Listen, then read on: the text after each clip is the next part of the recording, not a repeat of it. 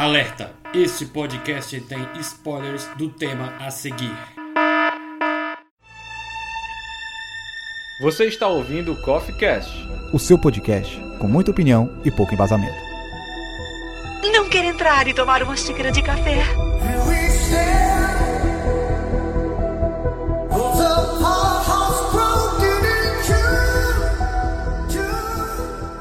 Fala galera, sejam bem-vindos para mais uma edição do Coffee Cast. Este que é o melhor podcast da sociedade.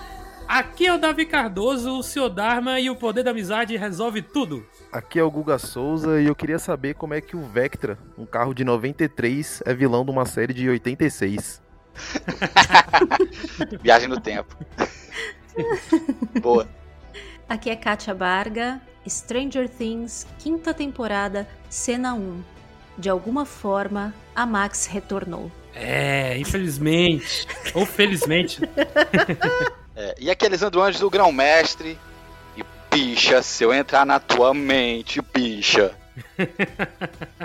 é o, o maior estou... meme, o maior meme de Stranger Things. Foi a única coisa que ficou na minha cabeça. Foi Master of Puppets e o Vecna virando meme no Twitter. Esse meme eu não eu não cheguei a ver, não. Eu tô rindo só pela cordialidade mesmo. Rindo por educação, né? Eu também foi, não vi o meme, não. Gente, gente, que frequentadores de Twitter vocês são? Ou não são, né? Talvez sejam pessoas saudáveis. É, eu mesmo não frequento, mas eu vi hoje no Facebook. É isso, galera. Estamos aqui reunidos para falarmos sobre a quarta temporada de Stranger Things. Things! Cheio de spoilers e que vocês vão conhecer este debate logo após a vinheta.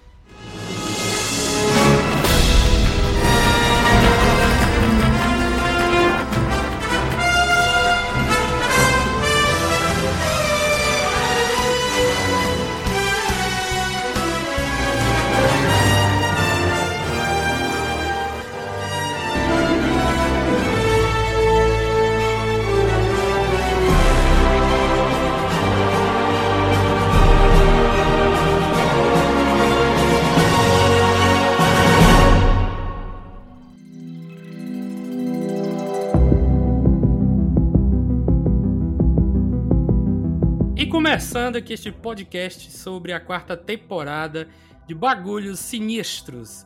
Eu já queria começar aqui dizendo que foi uma boa temporada. No geral, todo mundo estava aguardando ansiosamente pelo seu retorno.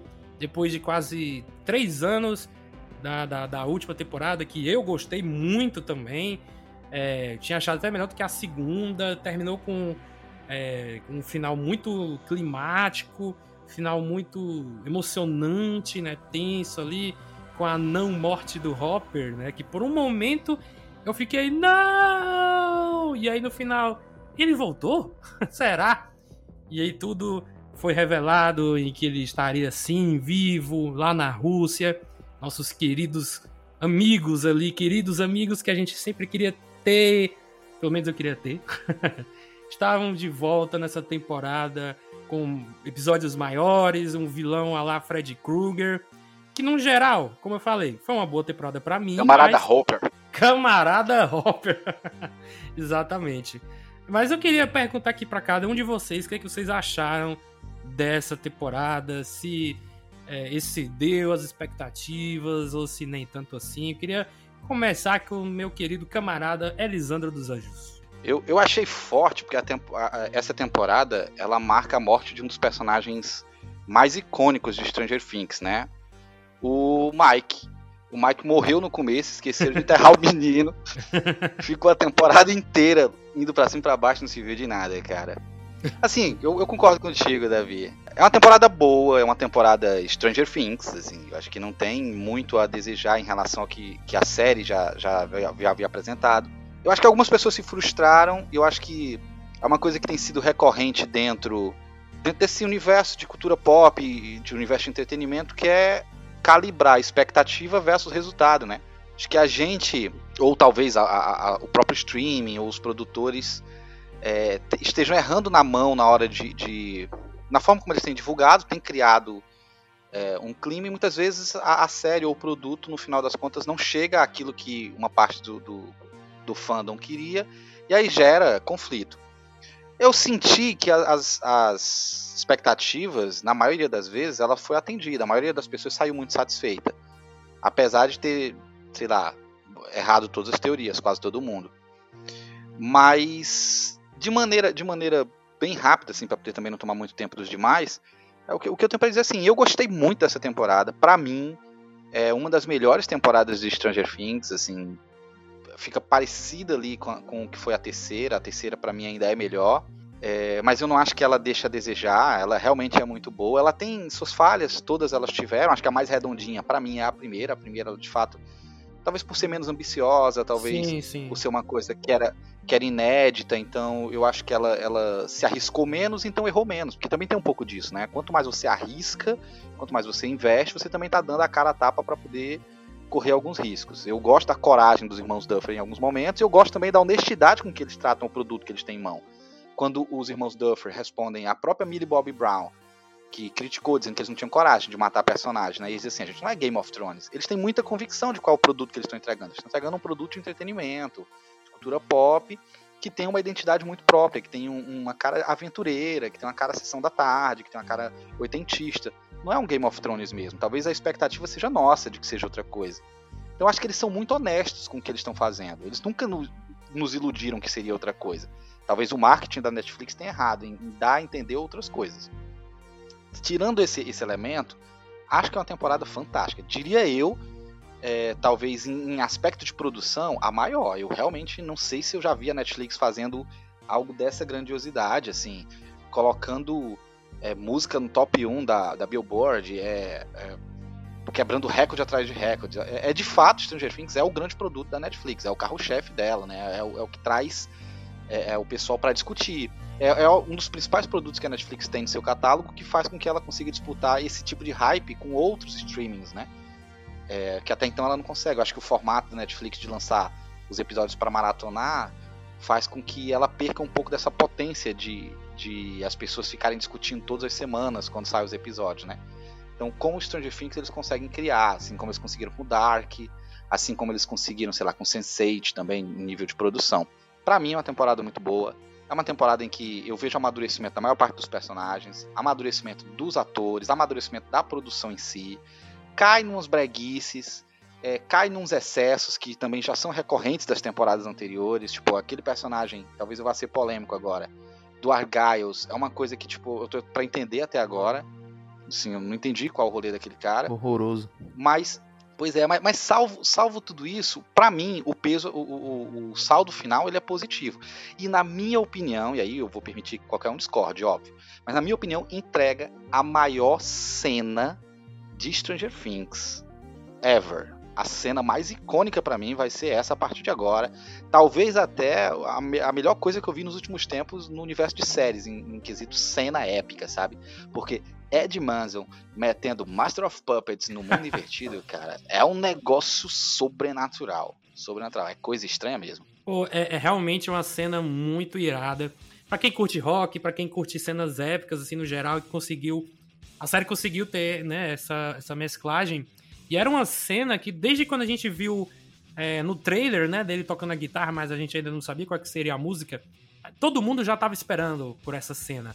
E eles deixaram pro último episódio, cara. Quando acabou o primeiro volume, né? Que vieram ali sete episódios. E uma curiosidade, cada episódio teve 30 milhões de orçamento, então foram, foram quase 300 milhões só para uma temporada, né? O Senhor dos... de cinema, né? É coisa de cinema, cara, coisa de cinema. É... Teve um Piratas do Caribe, acho que é o terceiro, que o orçamento foi de 300 milhões, então foi quase isso. É, só não bate, óbvio, a série do Senhor dos Anéis que a Amazon tá produzindo, que foram 500 milhões, mas mesmo assim, eu acho que é a maior série da Netflix, como o Elisandro falou, o carro-chefe. Tem gente que discute, acha que é Round 6. Eu acho que Round 6 é, é, é um, uma cagada que eles tiveram só. Mas não é o carro-chefe só porque é a série mais assistida do serviço de streaming. Mas, voltando para a cena do Ed. Uma cena fantástica, eu acho que você ia dizer a cena da fuga da Max, tocando ali a Kate Bush, a música da Kate Bush. Também, também tá lá no, nos billboards. Eu achei que você ia dizer. Entrega ela. muitas cenas boas, né? É. Entrega muitas cenas boas essa temporada, na verdade, né? A da Max também é muito boa, mas, mas eu fico ainda com o Ed e, e Metallica. Não, eu concordo contigo, cara. Eu acho que eu colocaria essas duas cenas de todas as temporadas. Essas duas cenas são as melhores, assim, para mim. Uh, tanto a, do, a, da Max tem até um, um, significado interpretativo se você parar um pouquinho para analisar que ela passa boa parte da temporada é, sofrendo ali uma depressão né, por conta da morte do irmão dela no, no final da temporada anterior. Quem não lembra é aquele Billy, personagem super babaca que foi possuído pelo, pelo Mind Flayer, eu acho. E no final ele, ele tem essa redençãozinha que tem, tem quem gosta e tem quem não gosta dessa redenção, mas por conta desse impacto. Do Billy? Na...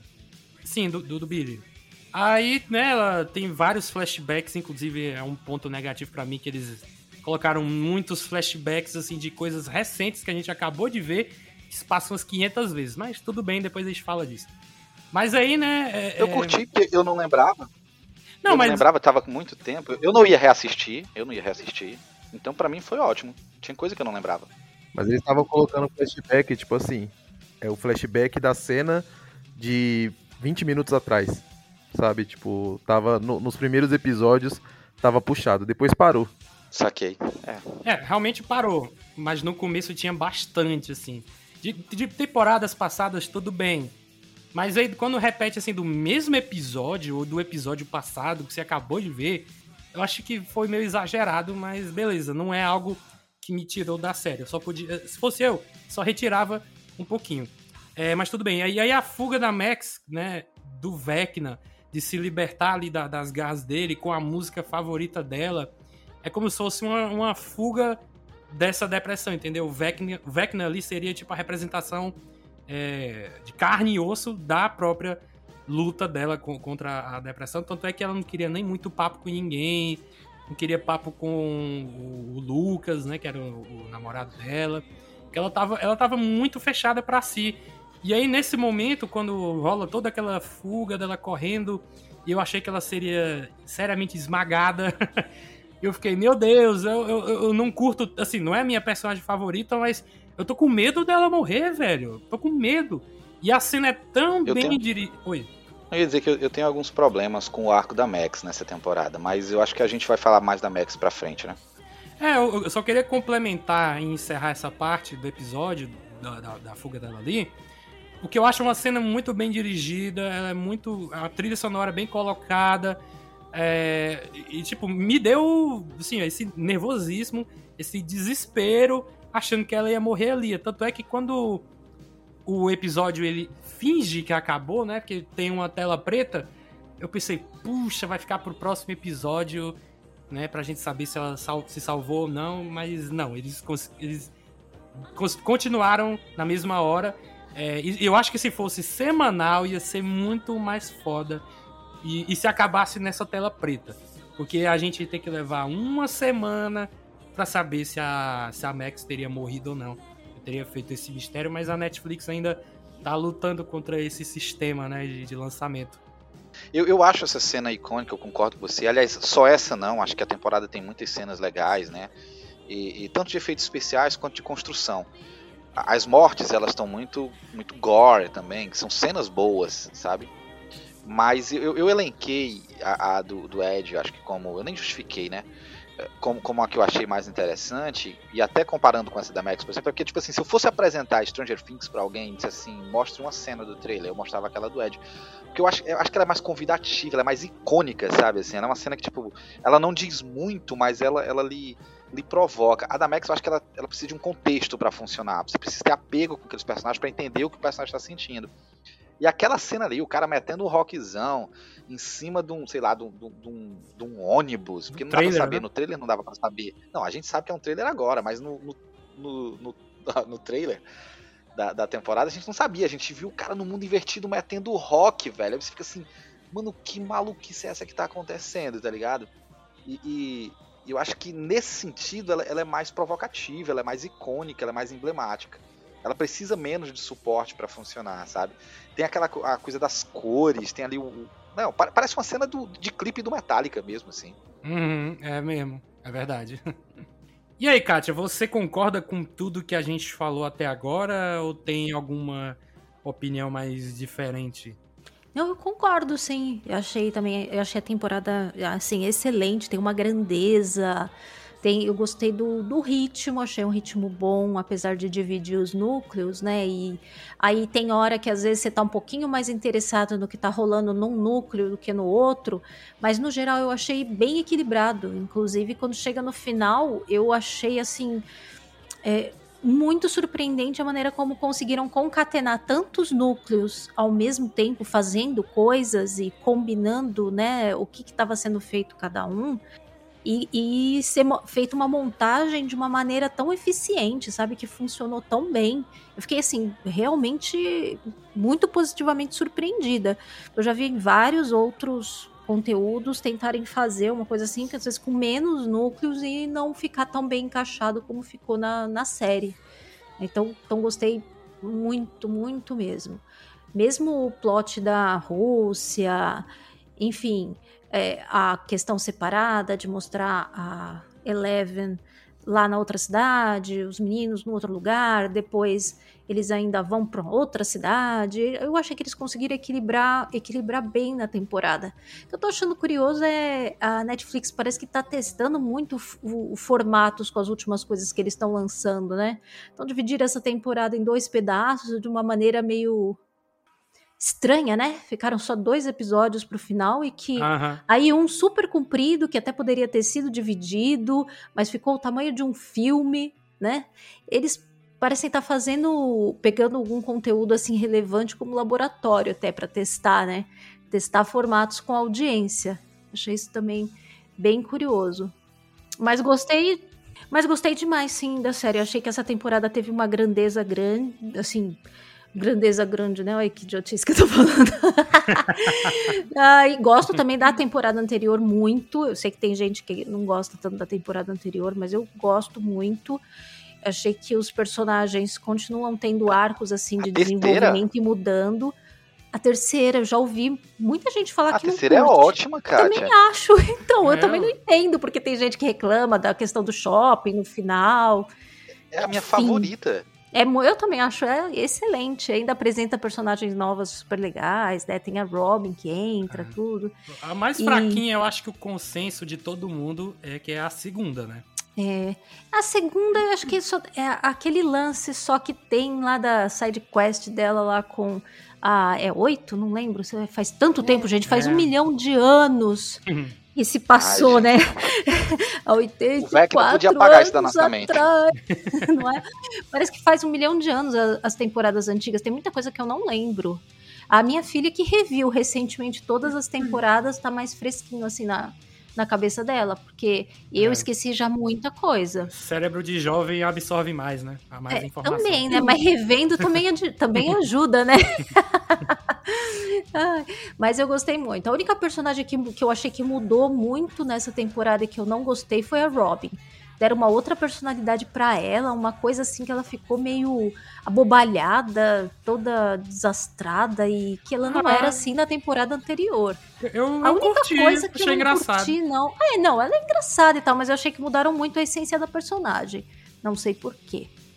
E achei ela diferente. Mas de resto, de resto, tem muito peso, eu acho, nessa temporada. Inclusive, se olhar quando eles estão fazendo flashbacks, até a questão da fotografia da cor é bem mais escura e mais desbotada, né? Essa temporada. E as outras muito mais coloridona, né? Parece que a cada. Conforme tá a coisa se agravando, é, vai tendo cada vez mais peso também, né?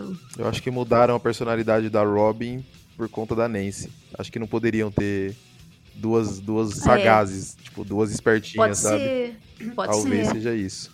É, porque a Nancy sempre foi assim, né? A- a- é, eu acho que ela se mantém, né, apesar de crescendo na, na, na trajetória pessoal dela, mas a essência da personagem continua, é verdade. A Nancy, ela é muito Nancy Drew, né? Ela, ela parece aquela detetive jovem, É, não é? E ela tá com a vibe Sarah Connor, viu? exatamente. É, também, né? Verdade. um misto de Nancy Final Girl do, do Hora do Pesadelo, com a Nancy Detetive, com É ainda tudo uma Sarah Nancy. Connor. A tudo Nancy é Nancy, zica, a né? única coisa que estraga ela é o Jonathan. Ai, putz, pode crer. Ei, é verdade. É, viu? Agora você é. me quebrou. O Jonathan afunda muito a Nancy, velho. Demais. É. E eu pensando, o tanto que eu chipei esse casal nessa temporada. É, lá atrás eu também, gente. pois é. Droga, onde é, onde é que eu tava com a cabeça? Eu não Pois é. sei, eu não sei se foi, se foi o que falei pro Elisandro ou falei pra outras pessoas. Não, acho que eu falei num grupo que tá eu e o Guga, inclusive. No começo, né, o Steve era muito babacão. E a gente queria que ela trocasse é, ele pelo Jonathan, que era o cara mais nice, nice guy. E aí, quando ela foi namorar o Jonathan, o Steve ficou legal. E aí, tipo, mais legal do que o Pamonha do Jonathan, sabe? E aí a gente queria que, ele, que ela voltasse com ele. Mas o Steve já na primeira temporada, velho, tava pegando taco de beisebol, metendo paulada no Demogorgon, mano. Não é na A segunda? gente é que era besta mesmo. É na segunda, eu acho. É não, na primeira que tem aquela, aquelas, aquela parede com as letrinhas, né não? Né, na primeira. Que o? Will ficava conversando lá. É na É primeira, velho. É, ele mas- já começa a mudar na No primeira, pro finalzinho, final ele É, na casa é. do, do Jonathan lá, ele que. Dos Byers. É, ele que, ele que bate no Demogorgon. É corajoso que são uma porra. A gente é que tava vacilando, quer dizer. Ma- Mas, é isso, né? A gente julgou o cara errado, a gente tava num relacionamento tóxico com o Jonathan. Vacilo. É verdade. Literalmente. Não, mas é né? mais é mérito, acho, da, da evolução que fizeram pro personagem do Steve do que outra coisa, né? Ele é o Zuko, ele é o Zuko de Stranger Things. Pode crer. Vou dizer mais ainda. Ele é o Johnny Lawrence de Stranger Things. Hum. É, mas o Johnny tá longe de evoluir assim ainda, né? Assim, tá longe. Mas ele ainda é legal, ele ainda é foda. Ele é, tipo, ele é mais legal do que o Daniel San. Daniel San é chato pra caralho. Acho que a Lisa não assiste Cobra Kai, por isso que ele ficou calado aqui.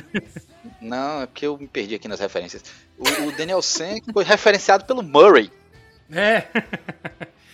Cara, o que eu gosto dos irmãos Duffer é que eles pegaram até personagens assim bem coadjuvantes e, e colocaram algo pra eles fazerem, mesmo que seja algo muito pequeno. Tem o Murray, Não, colocaram não, colocaram não porque porque o- o Argyles teve mais tempo de tela que um monte de gente e não fez nada, cara. como não? nada. Ele Aí mataram- dirigiu, mataram o meu Ed. salvou a galera. Arrumou o tanque lá pra, pra Eleven entrar no. Na mente lá da Maxpo. o cara, mágica. o, o papel do cara foi fazer uma pizza, mano. Só vou perdoar por causa disso. Pizza de abacaxi, né, cara? Que troço horroroso. Deus me livre, cara. não, não era com- pizza de abacaxi, era pizza com abacaxi. Tinha abacaxi. Ah, tinha abacaxi, não. Isso. Aí eu... Ah, lá nos Estados Unidos é muito, muito comum eles comerem aquela pizza de. É tipo pre- é presunto com abacaxi. É por isso que é americano, tá errado. É. Tá errado. O hot dog deles é só pão e salsicha, tá errado. Não, aí nisso eu concordo, porque eu prefiro assim também.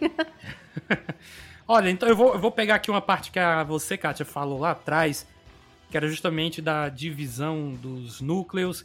Os episódios ficaram maiores, né? Eu não sei se vocês têm a mesma opinião de que ou poderia ter mais episódios, ou ficava desse jeito mesmo. Duas horas de. Uma hora e meia, duas horas de, de duração, quase cada episódio. É, mas eu queria saber, assim, porque eu acho que é um consenso também pra todos nós aqui que essa divisão de núcleos, a, a, a maioria não foi tão boa assim. Vou já passar pra ti, Gugu, em relação a isso. Eu quero dizer que, por exemplo, o arco da Rússia, né? O arco do Hopper. Eu esperei sete episódios pra ver aquela cena foda dos prisioneiros lutando contra o Demogorgon. Sete episódios.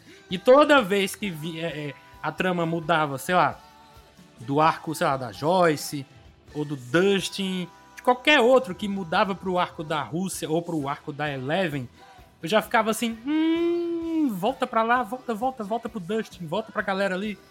Cara, eu passo, eu passo um pano é, para essa divisão de núcleos, porque se, se, eu, se eu fosse levar, tipo, a ferro e fogo ali, eu só ia querer ver o Dust em companhia. Né? Se você. Eu, não, eu achei super chato a, o time do Mike ali. Mike, Will, apesar de render pra mim top 3 cenas da, da temporada, o Mike e o Will, todo o rolê deles ali é muito chato, tirando a cena que, que é um plano sequência lá na casa, uma cena de ação fodamente dirigida. Eu também não. Quando saía do Dustin ali, do núcleo do Dustin, de Hawkins, eu já queria que voltasse. Não me incomodei com o tempo do, dos episódios. Eu acho que se fosse semanal, por serem episódios bons, hoje eu ouvi uma coisa que, que é muito verdade. Tipo, a série semanal é boa porque ela vai gerar é, a discussão, vai gerar o hype, etc. Problema é se no meio da série tem um ou dois episódios ruins. Né? Você pode pegar a bode e não voltar mais. Né? Então, esse é um risco que a Netflix corre, qualquer outro streaming corre para na hora de lançar a série semanal. Como todos os episódios são bons, eu acho que se fosse semanal, com episódios tão longos, é, a gente ia curtir mais tá ligado? E a minha, o, que eu não, o que eu não gostei do, do episódio de duas horas e meia, quando, quando eu vi lá, os dois últimos episódios, um de uma hora e meia e o outro de duas horas e meia. Falei, beleza, eu tenho certeza absoluta que esses, esse, esses episódios não foram pensados dessa forma. Tipo, eles em algum momento decidiram que iam juntar dois ou mais episódios e iam fazer esses dois filmes de uma hora e meia e duas horas e meia. Eu tenho uma teoria, eu tenho uma teoria sobre isso, Guga, já já eu divido com vocês, que eu acho que corrobora até com uma coisa que a Kátia falou. Vou, vou aqui partir pra teoria da conspiração daqui a pouco. Que aí, tipo, no meio do episódio você vê. É, eu, eu, acho que daqui eu, eu, devo ser o que tem mais ressalvas. Né, todos vocês foram falando e a maioria das coisas que vocês falaram é, eu tava concordando e colocando um asterisco aqui na minha cabeça. Mas, por exemplo, a escolha que eles fazem de não terminar o episódio quando a, a Max morre, entre aspas, é muito ruim porque, mano, é totalmente anticlimático. Tipo, fica a tela preta, você fala, putz, acabou. Aí você olha no relógio, do no timer ali da Netflix, falta meia hora para acabar ainda. Você fala, mano, o que, que vai acontecer em meia hora? É muito tempo. E aí mostra todo aquele epílogo chato pra caramba, mostrando o que, que aconteceu com Hawks, sendo que era uma parada que poderia mostrar na quinta temporada, começo de quinta temporada. Então não sei se, se essa escolha de, de tempo, de divisão, de episódio, etc., se foi boa. Com relação aos núcleos, tipo, não, não me incomoda tanto. O do, Hop, do Hopper eu até falei pro Davi, acho que. Qual, qual que seria a ideia? Não fala que o cara morreu na terceira temporada, né? Que ele tá vivo, aliás. Deixa a gente pensar que ele morreu. E aí traz ele no terceiro, quarto episódio dessa temporada, que fica menos tempo, né? Porque se você contar nove episódios pro Hopper voltar e aí você vê que o plano não faz sentido nenhum, vai pra cadeia, sai da cadeia, volta pra cadeia, a luta com o Demogorgon, depois luta com outro, aquela espada eu não sei nem de onde que saiu, eu tô até agora tentando entender de onde veio aquela espada. Né? eu também. e foi uma cena bonita esteticamente assim, muito foda mas não diz muito. Mas eu, no, no geral, eu gostei né, da temporada, tô, tô com vocês, dessa vez eu não, não vou hatear. A, a, a, parte que me, que me incomoda, a gente pode falar depois, que é a, a pra mim a covardia do, dos irmãos Duffer. Tô 100% com a Millie Bobby Brown. Você não pode colocar a morte, por exemplo. Você vê Goonies. Goonies é uma aventura oitentista ali, super leve, tranquila. Você, em momento nenhum, sente urgência e você sabe que ali ninguém vai morrer. É, Stranger Things é muito diferente. A morte tá com a gente desde o começo, desde a primeira temporada. Eles só não matam é, os principais, mas a morte tá ali. Mataram a. Como é que era o nome dela? Da amiga da Nancy? Esqueci agora. A, a, Barbie, a, Bárbara, a Bárbara, né? Bárbara, Bárbara. Mataram a Bárbara, depois mataram o, o gordinho lá do, do Goonies. Na temporada passada mataram o Billy. Então, tipo, os periféricos estão sempre morrendo. Mataram o Sam, cara. Mataram é, o Sam. mataram o Sam. Então, o Sam. os periféricos estão sempre morrendo. E aí, você, você já tá mostrando pra gente que é perigoso. Ok, eu já, eu já tô sentindo essa urgência. E quando você amadurece uma temporada, como a quarta temporada amadureceu, tipo, da terceira pra quarta, no primeiro episódio é, é nítido, é muito diferente, o tom é outro, é outra parada. É, é mais horror, é mais, é mais adulto, É, não é uma coisa mais pra criança, como era. Não sei nem se é a primeira temporada, a gente pode falar que é pra criança, mas ela era mais infantil. E quando você não mata a Max, é, você não. Pra mim, você perde uma oportunidade de amadurecer ainda mais. Sabe? Tipo, a morte, ela. Ela, ela, ela faz com que você tenha que, tipo, sei lá, se. Você precisa crescer, né? Você precisa encarar aquilo de frente. E pra mim é, é covardia você matar. Se você não tem morte na série, ninguém morre. Ok, entendo perfeitamente. A partir do momento que você mata todo mundo em volta, mas não mata o núcleo principal, pra mim é covardia. Eu acho que eles já tinham. Eles já tinham deixado explícito que eles não matariam esse núcleo na última temporada. A gente se iludiu porque quis. É, eles perderam a oportunidade de matar o Hopper. Sabe? Ou de, até de fingir que o Hopper estava morto. Eles não precisavam nem revelar, mas ele, é, eles não sustentaram nem, nem na temporada 3 essa morte. Então a gente já sabe, é isso, sabe? Não, não ia rolar. Acho que as pessoas estavam com a expectativa desse banho de sangue. É, foi mais. Foi mais. É, é, foi mais hype nosso do que de fato o que a série nos entrega, sabe? Eu, eu não sei se a série nos deu esses indícios. E quando eu vi a primeira etapa da, da temporada, fiquei muito nessa, nessa, nessa reflexão, sabe? Tipo, é, tá leve. Eu, eu, esperava pelos trailers que fosse uma coisa mais pesada, sabe? Aí quando eu comecei a refletir, não, será que foi a montagem do trailer? Será que foi a divulgação?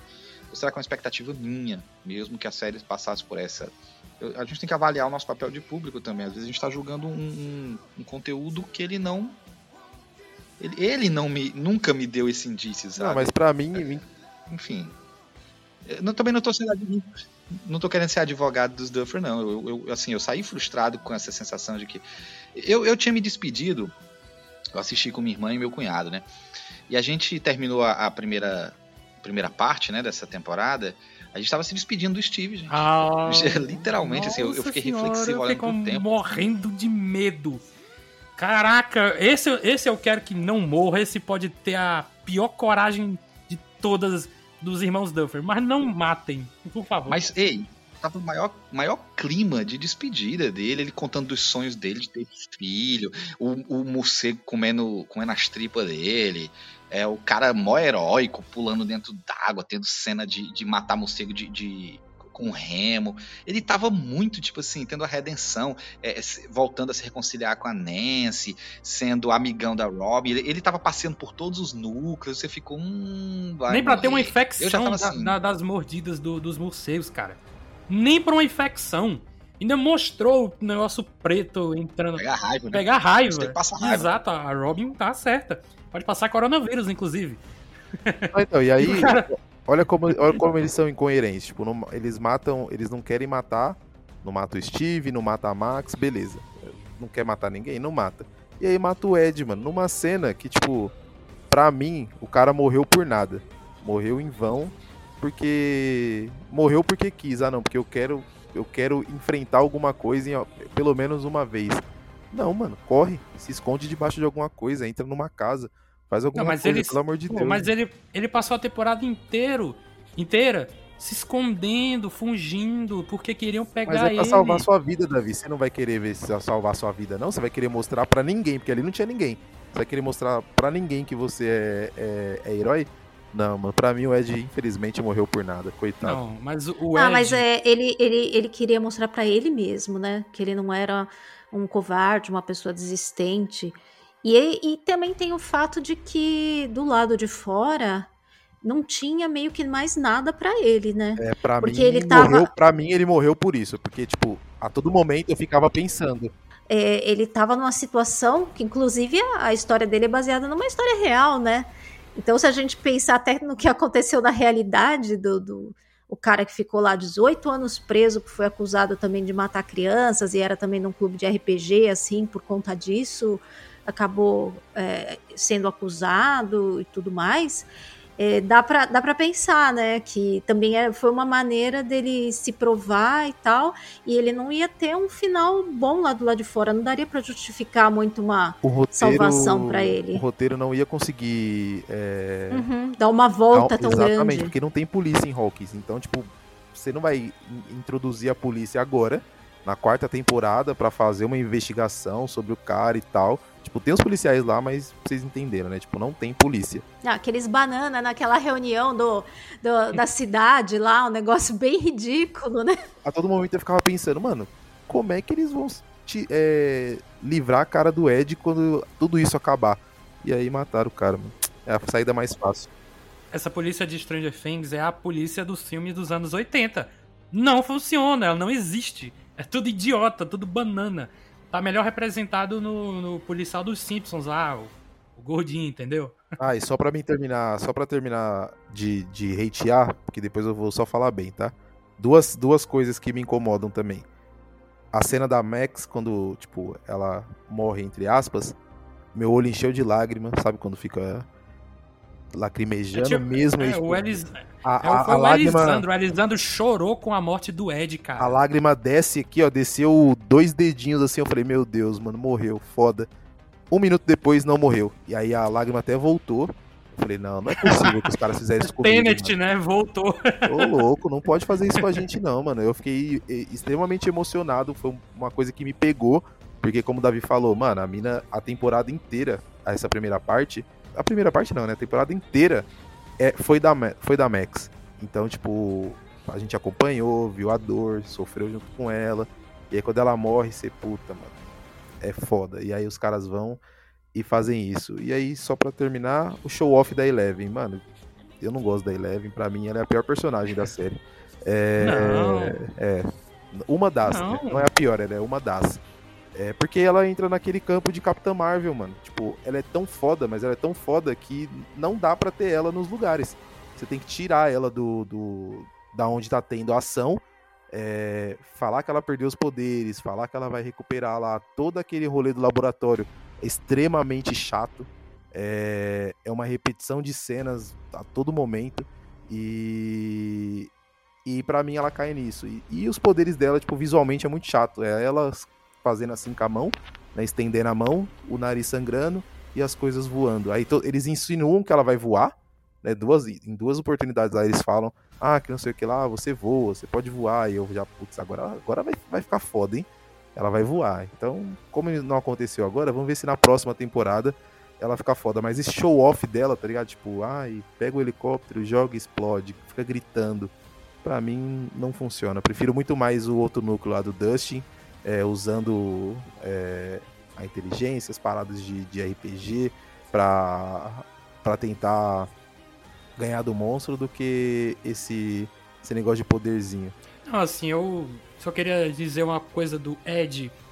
Que já, já foi perdido o timing, né, mas, mas eu quero dizer que o Ed, Guga, ele é o herói que Hawkins não merece, mas é o herói que Hawkins precisou.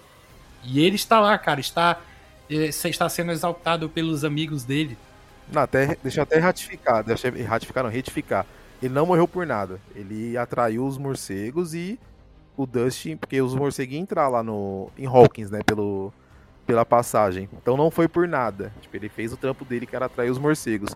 Só que eu acho que ele não devia parar. Ele salvou o Dustin. É, ele não devia parar, ele devia continuar com a bicicleta até ele tem ou morrer tentando se salvar. Tipo, morrer só pra, ah, não, é, eu preciso me provar aqui. Pra mim não funciona, mas é porque eu sou bunda mole, mano. Eu gosto de viver. Não, todos nós, claro, mas assim, Que bom, Guga.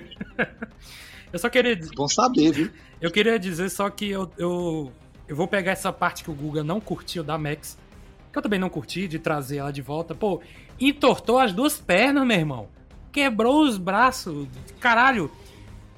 Era uma cena. Parecendo o, o Mori na, no primeiro episódio do Rick and Morty, mano. é mesmo. Ele esqueceu de, de ligar as botas lá, né? Mas sim, eu lembrei. E tipo assim, faltou o culhão nessa hora, todo mundo já sabe, todo mundo já tá cansado de dizer, mas caralho, aquela cena em que o Vecna pegou a Max, grudou ela ali no não sei aonde e grudou a Eleven do outro lado. E aí tem o discurso motivacional do Mike, do poder da amizade. E o Vecna paradão lá com a, a, a mão em cima da cabeça da Max, só esperando o Mike terminar o discurso pra enfiar a- as garras na cabeça da menina. Cara, por favor, né? Eu sei que é uma série de, de que se trata de algo dos anos 80, que provavelmente deve acontecer a mesma coisa é, em algum filme aí. Mas ao mesmo tempo a gente tá em 2022, então certas coisas não passam mais. Então, essa cena me incomodou um pouquinho, sabe? Porque, por exemplo, se enquanto o Vecna estivesse andando na direção da, da, da Max, o Mike começasse a falar e tudo mais, e a, o discurso dele terminasse já com o, o, o Vecna colocando lá quase cravando as unhas, aí beleza, tudo bem, de boas.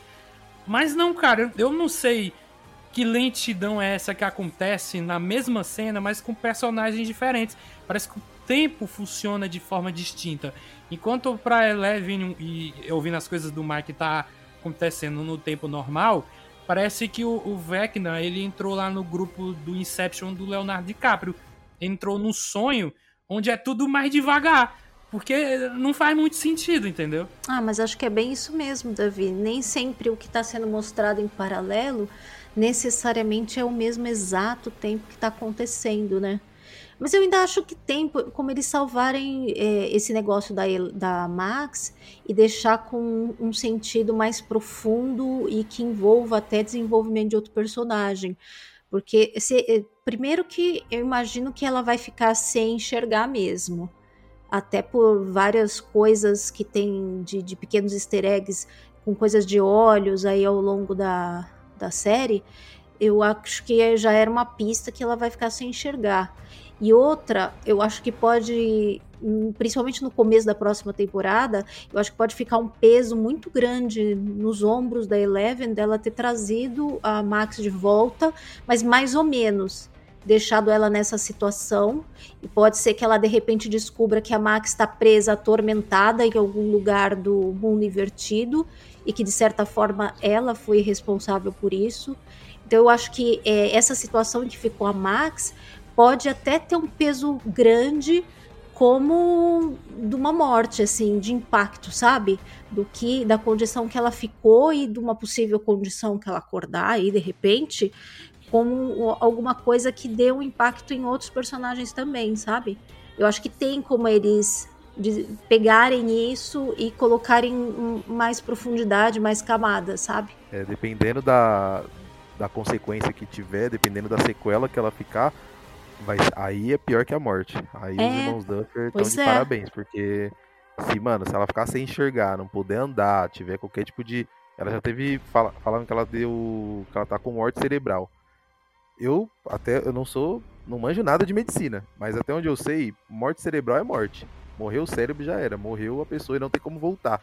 E ah, é, voltar... segundo, se eu não me engano, ela chegou a ter morte cerebral e por um períodozinho e voltou. Mas ela tá em coma lá de qualquer forma, né? E, e provavelmente ela tá atormentada em algum lugar. Então você imagina, né, como é que fica isso na cabeça da Eleven? Trouxe ela para quê? Né, para ser de repente uma prisioneira lá no mundo invertido, porque provavelmente a, a mente dela tá presa em algum lugar. E de que Eleve jeito? não. É Deus Ex o nome dela agora. Hum? É Deus Ex. pois é, né? Mas vocês estavam falando também do negócio do laboratório lá da, da Eleven, é, eu concordo que tem umas partes meio repetitivas, sim, que acho que podia ter sido um pouquinho mais enxuto, mas eu, eu gostei muito como eles meio que ressignificaram algumas coisas. No início da temporada até meio a entender que ela poderia ter matado todas aquelas crianças. Eu fiquei até meio preocupada, fiquei assustada. Eu falei, gente, será que esse tempo todo ela era a vilã da história e nós estamos achando que ela é heroína, né? É, e eu, eu achei isso bem interessante, como eles seguraram um tempo essa expectativa de o que, que aconteceu lá. Será que foi ela, né, que matou a criançada lá? E aí aos poucos eles foram, foram desvendando. É, mas tem sim umas partes um pouquinho repetitivas, sim. Mas eu gostei dessa parte, achei legal como eles foram mostrando através do, do, desenvolvimento dela de novo, de trazer os poderes através dos flashbacks. Isso eu achei uma coisa interessante. Talvez pudesse ter sido um pouquinho mais enxuto, mas mesmo assim foi, foi bem interessante. Eu acho que eles precisam de. precisavam ou tiveram que, que repetir algumas coisas ou sei lá, filmar coisas maiores para preencher tempo. Tipo, no último episódio tem uma hora lá que a Nancy fala com o Jonathan. E aí quando eles se encontram e, tipo, depois de 15 minutos, eles têm a mesma conversa. Tipo, eu fiquei olhando e falei, mano, mas de novo, eles não já não tiveram essa conversa ali atrás e já se acertaram, já tava tudo tranquilo. Por que, que eles estão falando sobre isso de novo? Eu acho que tem muito disso, de a gente precisa encher aqui essas duas horas e meia, uma hora e meia, uma hora e vinte, que é o tempo dos, dos episódios, né? Mas no- como, como temporada, pra mim ela, ela é excelente. É, agora a gente pode falar só das coisas boas. Ela só não, pra mim, só não ganha da primeira, que acho que entra muito no que o Elisandro falou, que é como é menos ambiciosa, ela é menor, ela acho que é- tem mais sentimento. Tem, pra mim, é o- é- é eu não vivi os, os anos 80, mas pra mim é, o- que mais o que mais me lembra coisas que eu vi dos anos 80. Então é que mais me lembra Goonies, é que mais me lembra Conta Comigo. É, e esses outros filmes tipo de, de, de criança e adolescente dos, anos 80. Então acho que é a que eu gosto mais. Eu- é porque assim, eu- o pessoal, a gente volta e meia vem falando da, da montagem, né? E partindo, partindo do, do que eu tinha falado há um, há um tempo atrás. né? Eu tenho uma teoria da conspiração, dividi ela com o Davi, sabe? Logo depois de ter assistido. E que eu acho que casa um pouco com o que o Guga tá falando, casa um pouco também com o que a Kátia falou. É, assim, a, a minha opinião, eu acho que sim, a Netflix, ela tá testando formatos. Eu acho que a gente não pode perder de vista é, que, para além de uma série é, que, que, que vai nos contar uma história, a gente está falando de um produto que vai ser consumido. A Netflix, ela não está preocupada com premiações. Ela não está preocupada em produzir uma obra de arte. Ela não está preocupada em, produzir algo que vai entrar para a história. Pelo menos ela não, não dá esses indícios. Né? Eventualmente ela solta um Roma na vida, ela, ela abraça um projeto desse. Mas Stranger Things era para ser um produto de massas, é para ser um produto pop. Pelo menos, de novo, é uma perspectiva minha. É, é assim que eu enxergo como, pare- como parece ser que a Netflix tem a relação com alguns dos seus produtos. Tanto que ela cancela muita coisa do seu catálogo assim, sem nenhum pudor. Né? É sempre sobre números, é sempre sobre algoritmo. E aí, nesse sentido, eu acho que a Kátia foi muito, muito assertiva quando ela diz assim: ah, a Netflix ela tá testando formatos, ela, sei lá, cortou e faltando dois episódios, e ela vem fazendo isso com alguns produtos dela, né, do, do mainstream, aqueles que são principais, os carros-chefes dela, o que tem mais audiência, ela vai brincando para ir encontrando as maneiras de, de manter a audiência, né? No final das contas, o que importa para Netflix é preciso de assinantes, preciso de audiência para justificar a minha existência enquanto empresa. Ela não quer saber de, sei lá, do, do, do Globo de Ouro. Não é isso que, que ela está buscando. Então, nesse aspecto, a minha teoria da conspiração é que é, esta temporada ela foi, ela, ela existiu dentro desse formato e ela teve essas incoerências porque foram feitos testes dentro dessa temporada. O maior indício que eu percebo disso é esse corte esquisito mesmo que a Kátia sugeriu aí, sabe? Eu lanço é, 70% da temporada numa data, dou um timing de 30 dias para avaliar como o público reage, e só depois disso é que eu lanço o corte final, a versão final, né, o, fechamento. A gente pode estar falando de uma Director's Cut que foi para o ar e não outra. Eles podem ter preparado três, quatro finais diferentes. A gente pode ter sim ter tido a morte do Steve numa das versões que eles não encararam, por pura pesquisa, por puro algoritmo. Eu acho que aquela cena da Max tem muito cara de que a Max morreu. Tem muito cara de que a Max morreu. Mas no intervalo de 30 dias, avaliando como o público estava reagindo, é muito fácil eles decidir pelo corte B e não pelo corte A, por exemplo. E essas, as montagens das cenas me deixaram com essa sensação. Porque tem, tem umas cenas que elas não, não fazem sentido mesmo. Tipo assim, parece que ela foi encaixada, parece que é, é, sabe, sabe, quando você joga aquele joguinho em que você. Tetris. É, é Tetris, né, que você vai encaixando do jeito que dá e nem sempre ele encaixa perfeito. E a, as cenas, assim, dá para gravar separadamente. A gente pode observar que. É, é, uhum. Que, que tem, tem momentos ali que eles, eles meio que não se eles não sentem muito a morte do Ed, ou então. É, eu não sei, aquele final especificamente muito cara de costura. Olha o que você tá falando combina muito com uma coisa que eu soube pouco antes. Putz, uh, caiu uma grande ficha agora aqui para mim. Porque eu, eu vi comentários de que eles entregaram super em cima os episódios a, a, finalização de efeito especial e tudo. Tanto que quando liberou o final, a dublagem estava meio zoada, não estava bem sincronizada. Sabe quando foi um negócio feito super rápido? Então, né? pode ser que, que, que, tenha, se, tenha tido a ver com isso que você está falando. Olha, a desculpa eu... deles foi que tiveram que atrasar esses, esses dois últimos porque não estava finalizado. É. Essa foi a desculpa que eles deram oficialmente, né? É, mas não estava finalizado, talvez porque resolveram mexer também alguma coisa, né? É, é possível tem, também. Eles deram uma entrevista há um tempo atrás, os irmãos Duffer, em, em, que eles disseram que quando entregaram o roteiro, a produção da Netflix, assim, vocês querem gravar isso? Né? Tipo assim, é isso mesmo. Diz que o elenco chorou, que as pessoas choraram. E quando eu, eu li essa notícia, eu fiquei, putz, vem uma morte pesada aí, vem alguma coisa intensa essa morte pesada ser a morte de um personagem que foi introduzido na mesma temporada, o Ed Mansell, não me, não me parece justificar essa reação do elenco, essa reação da equipe. Talvez, de fato, a gente tivesse a morte do Amex ou do Steve na vida aí. Outro indício que eu fiquei com, com, essa pulga atrás da orelha, nessa teoria da conspiração, é assim: se você observa, a Max morre, né? Vamos supor que ela morreu ali, o Vecna de fato matou a Max, a, entrega do, do, do, Caleb, né, do ator que faz o Lucas, é, é muito intensa, mas dá para ter morrido ali. Depois daquilo, a Max tem quantas cenas? A Max tem duas cenas. Uma cena é ela sendo ressuscitada, aqui entre aspas, né? Pela, pela Eleven. É um take de, sei lá, um minuto no máximo, que dá para gravar rapidão e encaixar dentro do, do, do, episódio. E o segundo, a segunda participação da Max, segunda participação da Max é ela no hospital, que é outro take que, tipo, tá longe de, de gravação externa. Dá para ter sido gravado no estúdio em separado e ir para um corte final. Eu não tô dizendo que isso foi gravado depois que a temporada tá fazendo. Eu acho que eles tinham essas cenas prontas e mais de um corte final pronto. E eles decidiram. Possibilidades, né? E eles decidiram qual corte ia para o streaming a partir da reação do público. E aí a Netflix disse assim: beleza, vamos gravar o final que vocês querem, vamos medir é, como o público está reagindo à temporada. E se a gente sentir que vai dar merda, que a galera vai surtar muito, vai ficar irritada, ou vai abandonar, vai cancelar a Netflix, a gente vai pro corte seguro onde ninguém morre. Agora, se a gente tiver em alta, não sei quais são os cálculos que eles fazem, assim, então vamos para o corte mais arriscado. Na minha concepção, aconteceu algo desse tipo, porque esse, esse não, não, justifica um final tão esquisito. É, eu fiquei com essa sensação de que a coisa não, não, não fechou direito.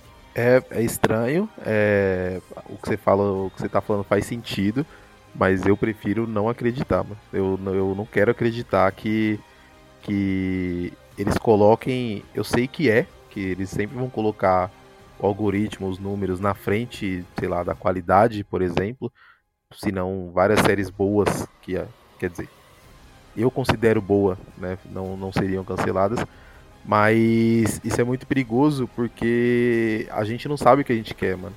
Uma vez eu ouvi isso do do do Borgo, se eu não me engano.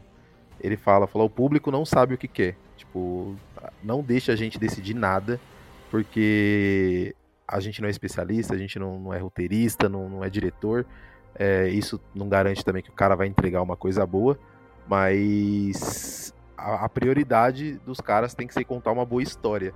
Né? Beleza, tem que fazer dinheiro, tem que é, entregar lá o que a Netflix pede, o algoritmo é, impõe algumas coisas, eles têm que é, entrar nessa onda né? Mas ouvir o público para decidir qual que vai ser a, a o, o direcionamento né, da, da série, para mim é muito ruim. E, tipo, se isso acontecer, é, provavelmente isso nunca vai cair no, no domínio público, né? A gente nunca vai ficar sabendo disso. Mas se acontecer, é, vamos supor, aconteceu agora, a gente descobre, putz, eu nem, nem assisto mais.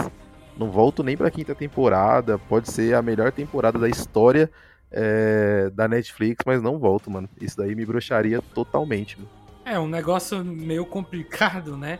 Eu nem sei o que dizer muito, mas eu, eu quero também acreditar que isso não aconteceu. Eu acho que, que deve ter sido questão de escolha mesmo de roteiro.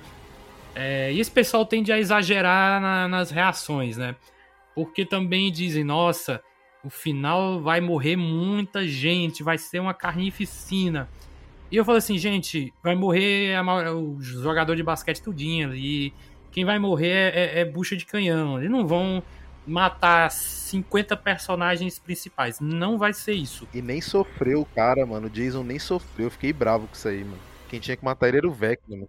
Pois é, passou no meio, fatiou, passou e pronto, acabou-se, meu irmão. Foi até. Foi. Não teve, a gente não teve o gosto, né, nem de saborear a morte do cara. E eu fiquei com algumas dúvidas espero que vocês me ajudem a entender. O Vecna, é, a, a 11 joga ele lá no mundo invertido, beleza. Não existia nada e, pelo que eu entendi, a partir da chegada dele, ele criou ali o mundo invertido. E o que, que é o Mind Flayer? Não, mas ele não criou o mundo invertido. Ela jogou ele pra lá. E aí ele encontrou uma maneira ali de se fundindo com outras coisas e com o devorador de mentes lá, de meio que controlar pros fins dele. Eu entendi dessa forma. Não, mas não, não existia, tipo, a, arquitetura de Hawkins ali que existe no mundo invertido, é, que emula a Hawkins original, não existia quando ele chegou. Ah, não, mas o mundo invertido em si existia. Ah, não, mas ali não era mundo invertido, era só um mundo paralelo, É, vamos colocar assim. É, não- ele não tinha todo o espelhamento, né? Mas é muito interessante pensar que, de certa forma, a Eleven é que foi responsável por tudo isso daí acontecer, né? Porque ela que jogou ele pra lá. O que eu entendi ali é que havia aquele mundo paralelo, ele até cita assim: é, eu ganhei a possibilidade de explorar mundos que nunca foram tocados pela mente humana. Né? Quer dizer, o mundo já existia. E o, o Devorador de Mentes ali, aquela, aquela sombra gigante que já estava lá, era meio que a mente coletiva alienígena da- daquele lugar mesmo. É, que comandava tudo aquilo, foi o que eu entendi. Aí ele se conecta através do, do- das habilidades psíquicas que ele tem, né? E aí ele usa aquilo para modelar o, o mundo, a imagem e a, e a partir das lembranças que ele tem de, de Hawkins e, e do mundo que não, do mundo desinvertido. O que é o oposto do mundo invertido? É só o mundo, é?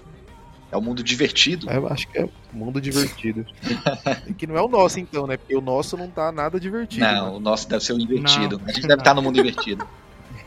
É, a gente, tá, a gente tá no mundo invertido. Mas aí, então, o Mind Flayer não é o. Ele não é o, o, o Zika do bagulho.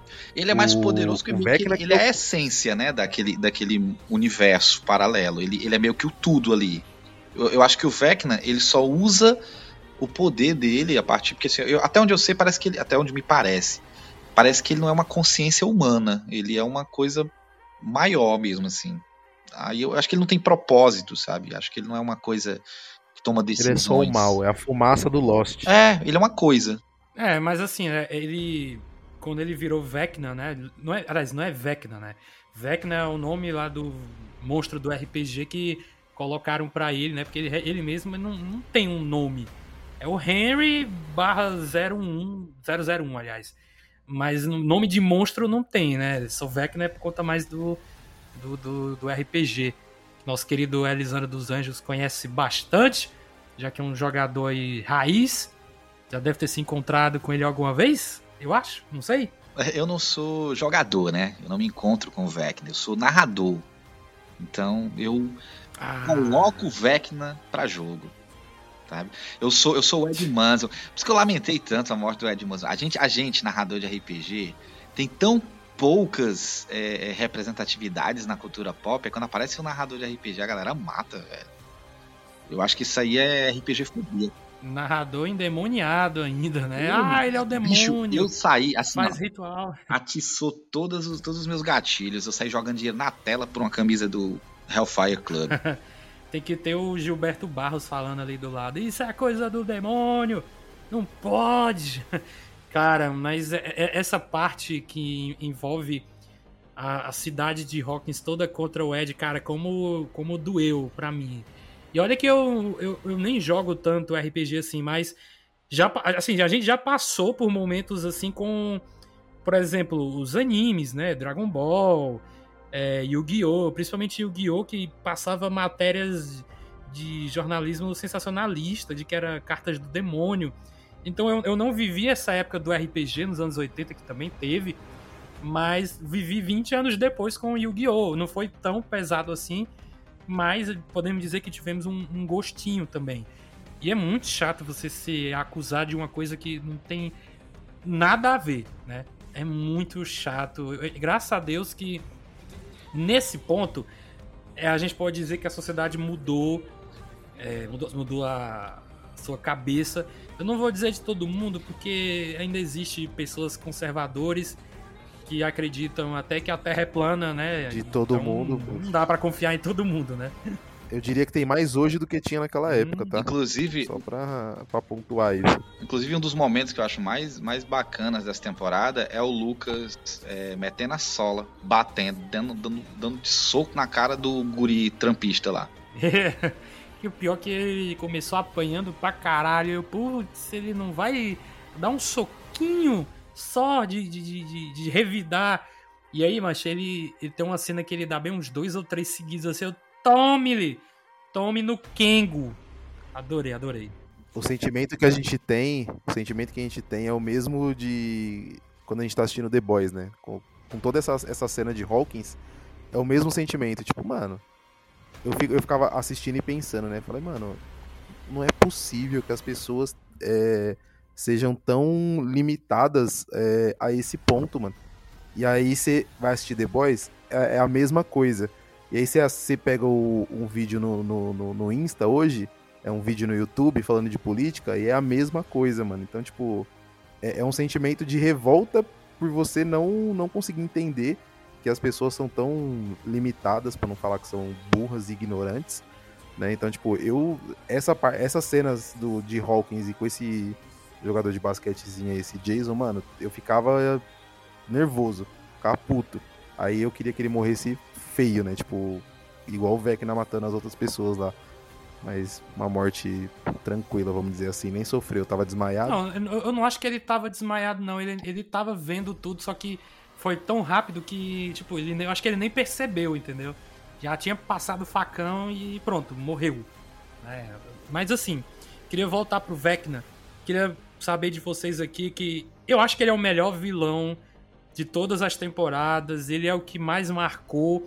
Marcou tanto que virou essa modinha na internet de você colocar a música que te salvaria do, do Vecna, né? Então, tem memes do psicopata americano, né? Do Christian Bale com o headphone andando lá no mundo invertido de boaça. Eu acho muito engraçado esse meme. E aí tem gente que coloca, né, música de todos os tipos. Tem música brasileira, tem música internacional. E eu acho que, assim, a música da, da Max, eu sei que é a música favorita dela, mas eu tenho certeza que é muito mais marketing pra série. é, ou escolher uma música um pouco mais dramática para um momento dramático do que uma música favorita mesmo. Porque, assim, é uma boa música? Eu, é uma boa música, eu ouvi, gosto e tal. É, mas se, por exemplo, você pode você pegar um. Vamos pegar o Guga. Qual seria a música favorita pra salvá-lo do Vecna? Podia ser uma música que não tivesse nada a ver com a situação, mas que lhe salvaria. Cara, música é muita. Não dá. Mano, é muita coisa. Tem muita, tem muita música no mundo. Tem muito artista. Acho que eu não consigo falar qual que é a minha música favorita. Acho que. Vai, vou falar de alguém dos anos 80. Acho que. Bohemia Rhapsody do Queen. Ah, é uma Talvez. boa música pra salvar. É, então. Vou, vou deixar essa, mas, tipo, é uma das minhas favoritas. Não é a minha música favorita, mas como é anos 80, eu vou deixar essa aí. Kátia, qual seria pra você a música que lhe impediria de ser morta pelo Vecna? Sabe que foi muito engraçado quando você comentou que, que a gente conversaria alguma coisa assim, Davi? Porque esses dias eu vi que o, o Spotify tem uma lista Tem. que ele, ele personaliza pra Tem. você no Spotify. Lá é uma playlist de Upside Down Playlist. Né? E aí eu, por curiosidade, eu entrei lá pra ver. Falei, que será que vai aparecer aí, né? E aí eles falam lá que a primeira música tal seria a sua música. Aí aparece uma música lá que é a é, Rock and Roll Damnation do ACDC. Que eu nunca ouvi, assim. Eu ouvi, né? Ouvi lá na lista, gostei, porque eu gosto de um rock and roll, mas eu falei, que engraçado, né? Uma música que eu nunca ouvi tá lá na, na playlist, né? Mas ah, gostei da, da opção que eles me deram, um rock and roll, né? Com trocadilho, eu achei perfeito, né? Mas acho que fica legal até recomendar para os ouvintes aí que se eles quiserem arriscar a sorte lá da, da playlist lá do, do Spotify para ver o que, que, ele, que, que ele te dá, né? Lá, o que, que o Spotify lê da sua sorte né? E mas se eu fosse escolher, eu acho que eu escolheria True Colors. True Colors da Cyndi Lauper. Você pode cantar só um refrãozinho, que eu sou péssimo com nomes. Ah, mas essa música é mega conhecida. É eu aquela posso assim, ter ó. ouvido, eu só não, não lembro, só pelo nome da música, entendeu? You with the sad heart. Don't be discouraged, so realize it's hard to take courage in a world full of people. You can lose sight of it all. The darkness live inside you, make you feel so small. And I see your true colors shining through. I see your true colors, and that's why I love you. Sabe qual é? Eu não, eu não tô lembrando dessa, eu, eu acho... É que, assim, Caramba, foi tipo top 1 por Como muito é que tu tempo. não lembra dessa música, Davi? Peraí, eu tô no YouTube aqui, peraí. É, o, o Davi é muito millennial. Ah! Botei só, botei, botei só o comecinho aqui, eu já, já sei qual é. Eu tô dizendo, por nome, eu não conheço uma porrada de música, mas eu já posso ter ouvido, entendeu? Eu fui pra um show esses dias que tinha Frejá, tinha o Bonfire, Dado Vila Lobos do Legião, tinha Paralamas. E aí no show do Frejá, eu, eu não conhecia muito, eu não conheço muito o Frejá. Mas ele foi tocando umas músicas que eu, caralho, eu já ouvi essa. Nossa, eu já ouvi essa. Nossa, eu já ouvi essa aqui também. E, tipo, eu, Sabe, né? E sabe eu nem tudo. sabia, eu não sabia o nome, mas, mas eu, eu já tinha escutado alguma, alguma vez na vida. E essa True Colors é que não era. Assim, eu já escutei da Cyndi Lauper, beleza. Inclusive, eu acho que tocou num filme do Didi, velho. Ai, tem várias versões. Ela, to- ela, se eu não me engano, ela toca no próprio Stranger Things. É a True? É, ou é- não, acho que é a Time After Time. É a Time É. After Time que toca no bailinho lá na. Não sei se é na primeira ou na segunda temporada. Time After Time, eu, isso é- já, é conhecido, já, já é mais conhecida pra mim, né? É, até pelo nome também, porque é a que a minha mãe mais escuta. É essa e é dela que é aquela Girls That You Wanna. Have Fun. É, pronto, são essas duas Sim. que eu, que eu mais escutei dela. Inclusive, eu dei uma roubadinha no Instagram Stories, que era aquela... Eu não sei se é corrente que se chama, é tipo assim... é, acesse a quarta música e coloque aí no Instagram que ela te salvaria do Vecna. Pra mim, seria essa da Cyndi Lauper, Girls You Wanna Have Fun. Olha!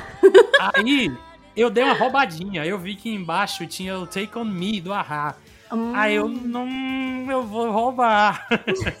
Aí eu coloquei o Take On Me. Muito foda Take On Me. Eu gosto pra caramba também.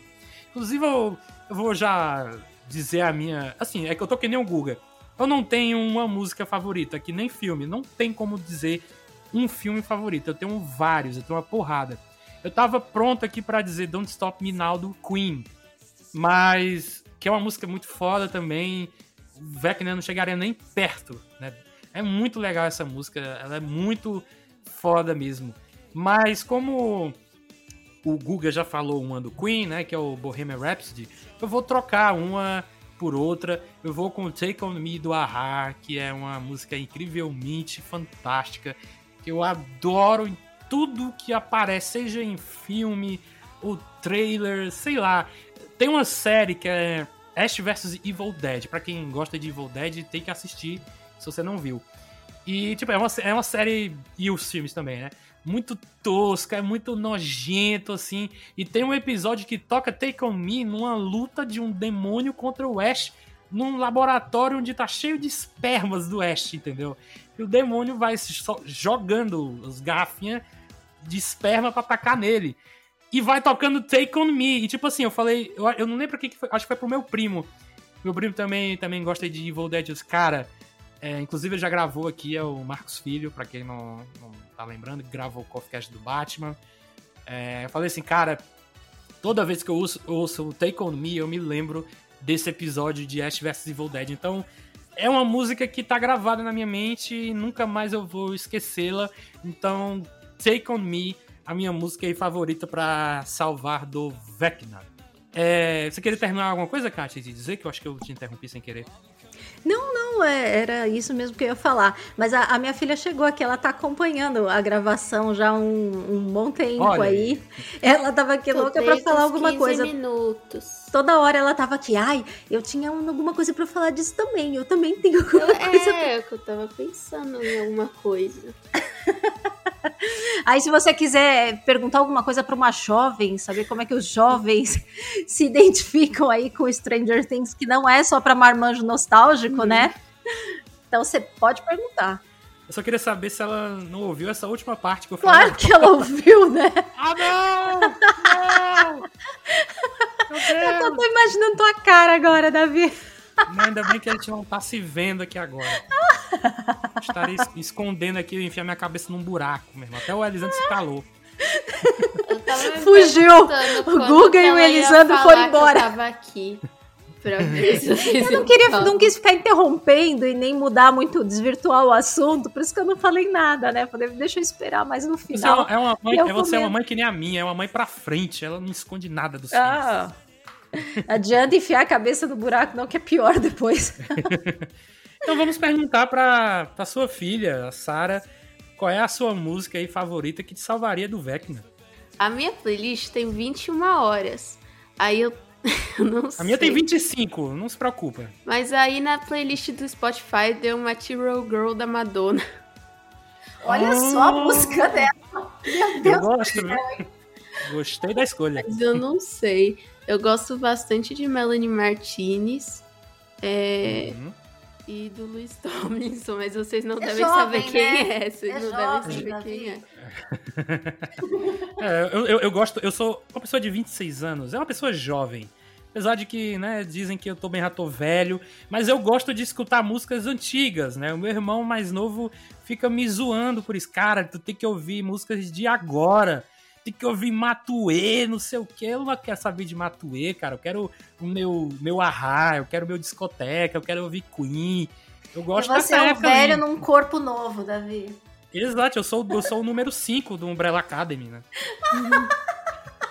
Eu sou o velho preso no corpo de jovem. pois é, mas pode dizer uma, uma- outras músicas aí se quiserem, Kátia e Sara. Não vamos ficar só em uma, vamos fazer diferente agora. Cada um, falta só o Elisandro falar, no caso. Elisandro, fala aí sua, sua música, que depois a gente faz uma outra rodada aqui de canções. Pra acabar o toque da galera, tu vai dar a oportunidade do pessoal fazer uma playlist de destruição do VEC, né? Inclusive, tu dia lançar, dia lançar no Spotify a playlist do Coffee pra matar o VEC, né? Cara, eu, eu vou. Eu vou, eu vou declamar. Paraqueto aí, cara. Eu vou declamar. Araqueto, cara. E Araqueto tem história, viu? É, é, Tem sim. tem história no, no Coffee Cast, que eu ia dizer. É, a- eu, vou declamar a música que, que mataria o Vecna. O Vecna, se ele me ouvir, se ele ouvisse essa música, não era nem eu que ia correr pra sair, não. Ele ia me levar pela mão. Ele ia dizer assim, vá, meu querido. Ele ia abrir a porta pra mim. A música é assim, ó. Uhum. É, é, Frieza, por que você matou o Curirim? Ah, não. não, cara. É, não, não, acredito. tô fazendo, tô fazendo Eu estou nervoso. eu estou eu estou nervoso. nervoso. Vecna, por que você matou o Curirim? Sem, sem brincadeira, sem zoação. Na verdade, é, é por temporada, né, cara? O, o foda ia ser a galera que, que me acompanha saber qual a música que eu tô curtindo no momento, porque também eu, eu mudo muito por época. Tem época que eu tô ouvindo muita, muita coisa gringa, tem época que eu tô ouvindo muita coisa nacional. Aí varia bastante. Hoje, a música que me salvaria do Vecna seria, com toda certeza, pela quantidade de repetições aqui de, de que eu olhei, que eu, que eu ouvi, no- só hoje, é, seria Cry Baby, da Janis Joplin. Definitivamente, Janis Cry, baby. Cry Baby. Dê seus pulos aí, eu não vou cantar não, viu? A, a Kátia é privilegiada com, com a boa voz, não é o meu caso. Se for hoje, se for hoje, a que me salvaria é Love Strain, do Bruno Mars. Bruno, não é do Bruno Mars, mas é do Bruno Mars. Não. olha, pois se eu fosse o Vecna, viu, Guga, eu, eu te mataria. Não, Bruno Mars é foda, mano. Bruno Mars é bom demais, Ei, mano. fale mal do Bruno Mars, não, cara. Ih, já Cê é falei. louco. Não, Tô fazendo não, piada. Relaxa, relaxa, relaxa, relaxa. Foi só um hate de graça, foi piada. É o único artista que eu pagaria o valor que, o, que, que eles cobram em ingresso aqui no Brasil. É o único que eu pagaria, 800, 900 reais. Pois pra Janis Joplin, eu pagaria o preço do, do, de um episódio de Stranger Things. Você tem 30 milhões aí na sua conta. Eu queria. Se eu, se eu tivesse 30 minutos, eu tava gravando contigo, Davi. Presta atenção. Estaria. Então vamos lá, né? Vamos fazer a rodinha aqui de novo. É, Guga. Ah, o Guga já falou, né? Aqui a. Qual foi a que tu falou agora, Guga? Do, do momento que tu Love falou nesse instante? Love Strange. Love né? Strange. Cara, eu tenho uma do Bruno. Não é a que eu ia dizer agora, mas tem, tem duas do Bruno Mars que eu gosto pra caramba. Uma é a minha música favorita dele, que é o Uptown Funk, que é fantástico também. Acho que vocês todo mundo conhece, né? Uptown Funk you up, Uptown Funk you up. taranana. Ah, eu conheço, conheço, conheço. É, e a outra do Bruno Mars que eu também gosto é a Locked Out of Heaven, que é mais ou menos assim.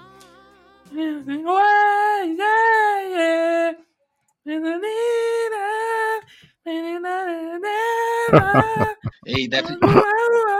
Essa música cantada deve ser linda, Davi. Deixa a música pra Kátia Meu Deus. cantar, mano. Exato, eu vou deixar o The Voice pra Kátia. Vou deixar, Eu não vou deixar. consegui reconhecer. Eu sei Não, eu tô é. doente. tá Olha, ó, a. Sara sabe, Só a Sara não sabe. pela, não pela cantoria. É, mas ela sabe, ela sabe, ela sabe. Não, como é que a Sara reconheceu? Pagando meio que ao vivo. Não sei. Não sei, cara. Tô tentando, tô tentando descobrir até agora como é que ela Eu descobriu. pensei que era uma ambulância, cara. Eu pensei, o SAMU chegou. Só porque ele falou o nome que eu sei qual é. É tipo Chaves, né? Ambulância besta! Cara, olha, mas assim, tirando a- as brincadeiras aí, eu acho que a uma música do momento, que não é do momento, mas que eu descobri, tipo, no rádio, eu tava passando, ó, que música legal. Minha irmã falou assim, sabe que música é essa? Eu, não. Como tu não sabe que música é essa? Todo jovem hoje sabe que música é essa. Não sei, cara, não sei. Aí era Watermelon, Wa- Watermelon Sugar do Harry Styles. Caraca, eu sei que a Sara ouve isso aí direto. Isso não, sei, não é sei. essa. É o hairstyles em geral. Não, é Então, eu, eu, eu passei a escutar essa música, tipo, em loop. Achei entendeu? que você ia Essa- falar das músicas novas dele. Mas É, Eu, eu só conheço duas ou três, que é essa, o Gold e Adore You. São essas três aí que o meu irmão botou pra eu ouvir, aí eu escutei e são as que eu sei. Você tá muito melhor que eu, que descobri que o Harry Styles era o Harry Styles por causa do Eternos. Porque Eu não fosse também. Eternos, eu não saberia quem é ele. Ele tá no Dunkirk, cara, do Nolan. Ah, é verdade. Ele era. Ele é protagonista ainda, né? No. Dunkirk. Aí vamos passar pra Kátia, né? A Kátia e a Sara, mais uma música aí que, que salvariam vocês do Vecna. Ai, menina, eu sou Bota tão ruim. Kátia. Sou tão ruim de música. Mas eu tava pensando aqui, é, tem muita, muita música que eu gosto. Coisa mais animada, né? de aba, né? Música assim, disco. A- adoro. Mas é, me veio à cabeça Under Pressure, Ai, eu adoro do Pressure. David Bowie e, e do Fred Mercury. amo dessa. demais essa música. E também iria muito bem a calhar nos meus ouvidos um belo Let It Go. Muito cantado, bem alto. Também me salvaria. Também me salvaria um Let It Go, assim. Ah, Seria perfeito. Caraca, eu já tô imaginando uma sequência de Stranger Things 40 anos depois. E aí a filha da Eleven, vai, pra se salvar do Vecna 2.0, é Larry Go que toca. Olha isso, velho. Não tô dando as ideias, Netflix. Me contrata. Quem E a sabe, Kátia né? também, que ela Daqui- lembrou da música. né? Quem sabe, né? Daqui uns 15 anos você tá lá. Quem sabe? Mas esse macete, esse macete da música acabou, né? Pra próxima temporada. Ou ainda vai manter essa questão de mundo invertido, será? Porque ele queria vir para pro mundo divertido, né? E O mundo não divertido. é, no mundo não divertido. E aí aparentemente deu certo o plano dele, tipo, tava no final ali do episódio, tá tomando conta de Hawkins, né, a- a- o mundo invertido. Se ele vir pra cá, tipo, não vai ter necessidade de entrar na mente das pessoas mais, né? Acho que vai mudar toda essa questão de como que opera a coisa. Vai vir coisa diferente, acho. Não vai ser mais É, do mesmo já jeito. referenciou, já referenciou o Fred, né? Vão ter que procurar agora outro outro slasher, outro vilão de filme oitentista pra, pra emular. Foi bom você falar isso, sabe por quê? Eu me lembrei de uma outra coisa que eu queria comentar. Que no finalzinho, quando o Lucas tá lendo um livro lá para Max, ele lê um trecho do Talismã, que é do Stephen King com o Peter Straub. Durante muito tempo, esse foi tipo o meu livro favorito, assim, do Stephen King. É um tijolo gigante que eu li, sei lá, em 3, 4 dias, há um milhão de anos atrás. E a história é muito interessante, ela justamente fala de uma coisa de dimensão paralela, sabe? De um menino que ele viaja para um outro mundo que é como se fosse uma outra dimensão. E aí eu li nos comentários de curiosidade que eu tava vendo que os irmãos Duffer vão adaptar pra Netflix o Talismã. Eu fiquei de queixo caído, porque eu sempre pensei, pô, quem for adaptar isso aí vai ser difícil, porque é uma história muito complexa, assim, né, de, de, outras dimensões, não parece ser uma coisa muito adaptável, mas eles meio que já têm um toque nisso. Pode ser que, inclusive, eu imagino que é, seja uma pista aí pro que vem depois. É, mas aí os irmãos Duffer estão igual os irmãos lá do, do Game of Thrones, hein? Pegando trampo. É, irmão- eles são irmãos do Game of Thrones? Ou são. Não, não. Não. São só dois diretores, mas não são irmãos, né? Mas aí os caras tá pegando mais job do que pode fazer, mano. Eles vão fazer a adaptação do Death Note pra Netflix. Agora é esse o Talismã. Aí é, é muito trampo. E larga o final de tudo, igual, tipo, estraga o final de, de Stranger Things, igual eles estragaram de Game of Thrones. É, Elisandro, é a sua vez agora, Elisandro. Diga aí mais uma música que salvaria do Vecna. Eu vou, eu vou, na verdade, apelar pro genérico, sabe? Eu acho que tem muita coisa, o pessoal ficou, ficou satisfeito aí dizendo um- umas listas, né? E eu vou tentar não ser injusto com a galera. Então, é, é, tem muita coisa de, de, sei lá, Smooth Criminal do Michael Jackson seria uma coisa que eu curto. Tem época que eu tô curtindo muito. É, Starman do Starman do Bowie, né? Impossível não citar Bowie. O, o próprio Guga citou o Bohemian Rhapsody, né? A gente tem coisa nacional também, curto muito Emicida, sabe? Belchior, Caetano, sabe? E, e um clássico, né? Acho que o clássico da vida de todo. Pericles. Cheia de manias, do Raça Negra. Ah. Cara. Toca, tocasse cheia de manias o e o Vecna não dançasse comigo, ele tava doido. É isso. Se o Vecna ouvir, se o Vecna ouvir Melhor Eu Ir, do Pericles, ele morre de tristeza. Bota evidências que ele não se aguenta.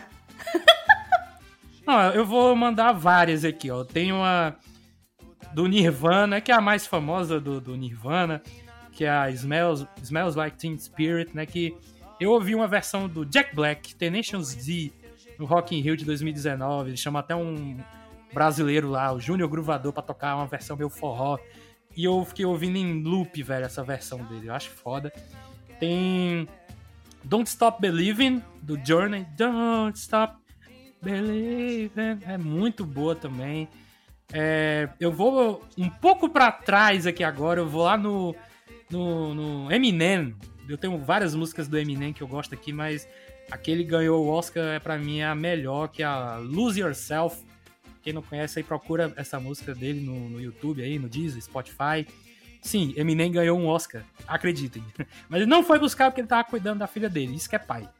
É, deixa eu ver aqui, ó.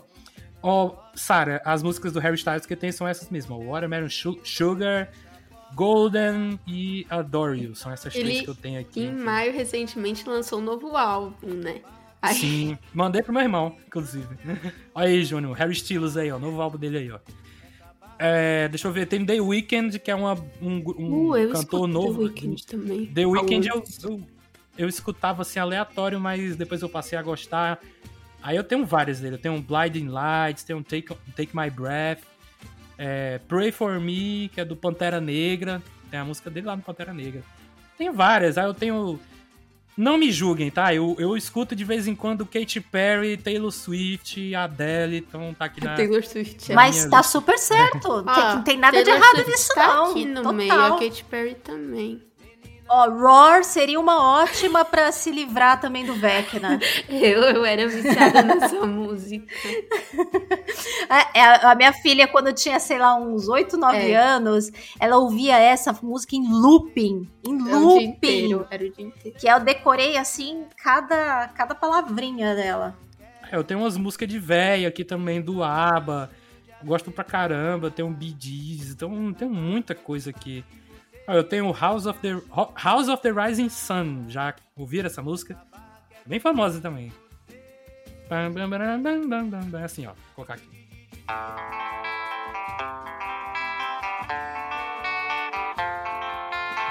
Já escutaram? Vários filmes. É, tem uma porrada de, de Uhum. música, né? Com, pô, porrada de filmes com, com essa música. Então, eu, eu não tenho como escolher outras, né? Essa aqui, essa aqui do Ken- Kendrick Lamar também, ó. Pan- Pantera Negra.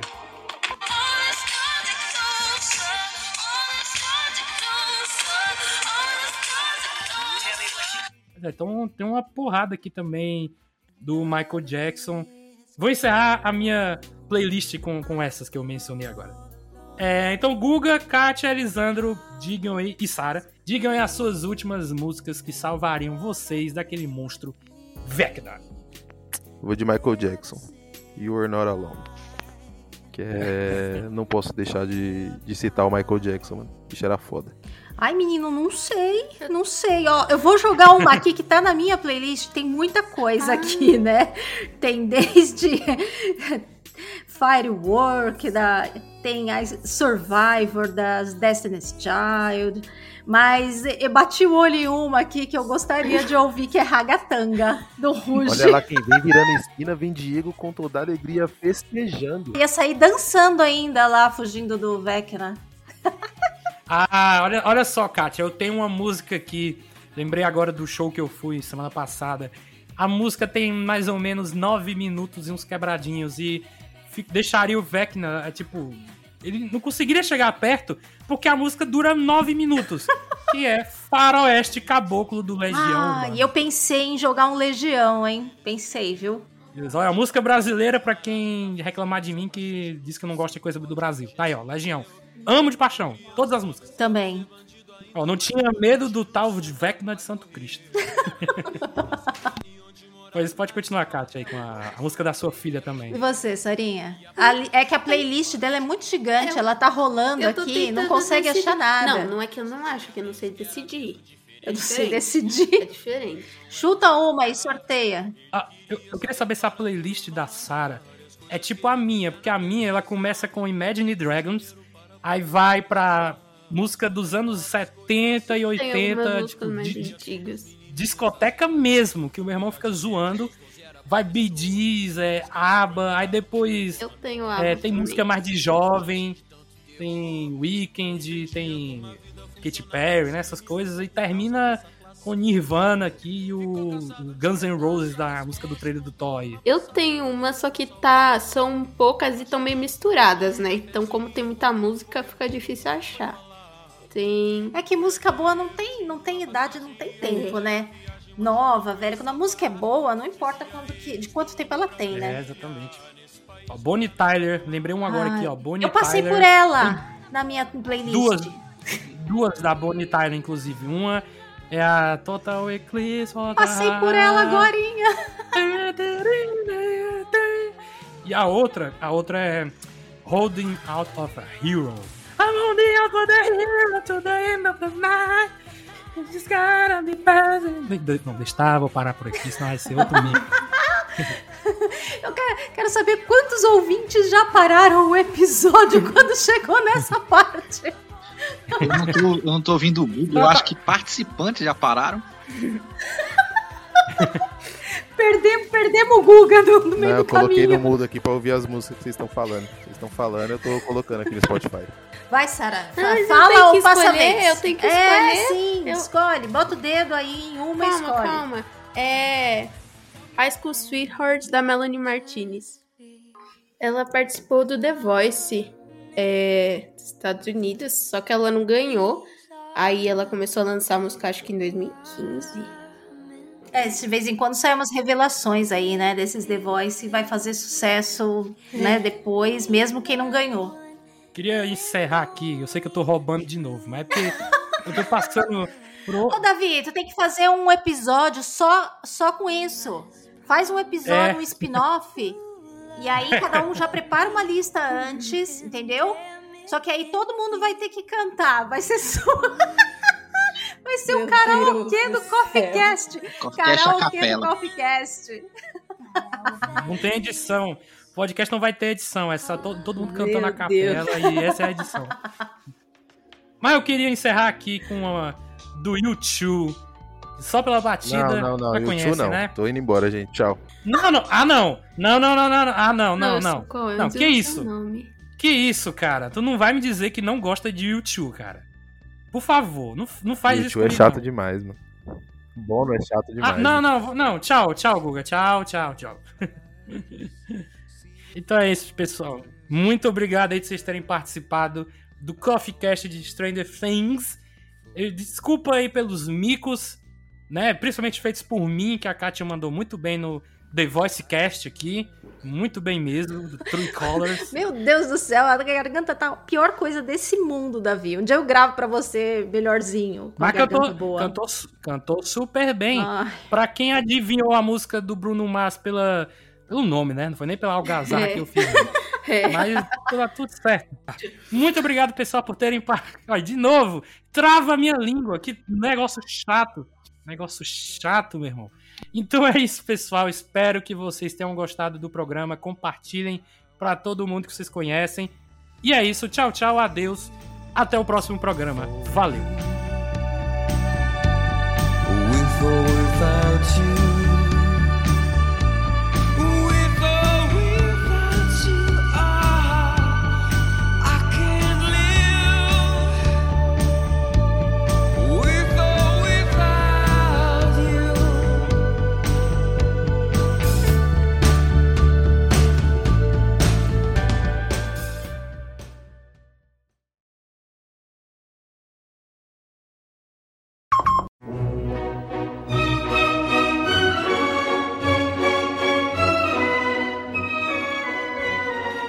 Então é isso, pessoal. Joguem aqui nos comentários quais são as suas músicas, as playlists.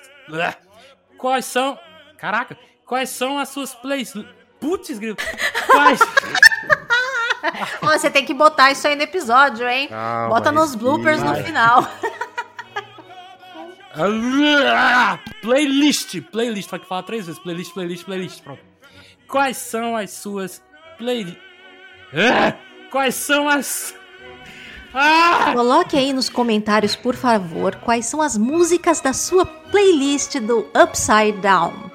Isso, pronto, obrigado. Coloquem aí nos comentários como pronuncia playlist.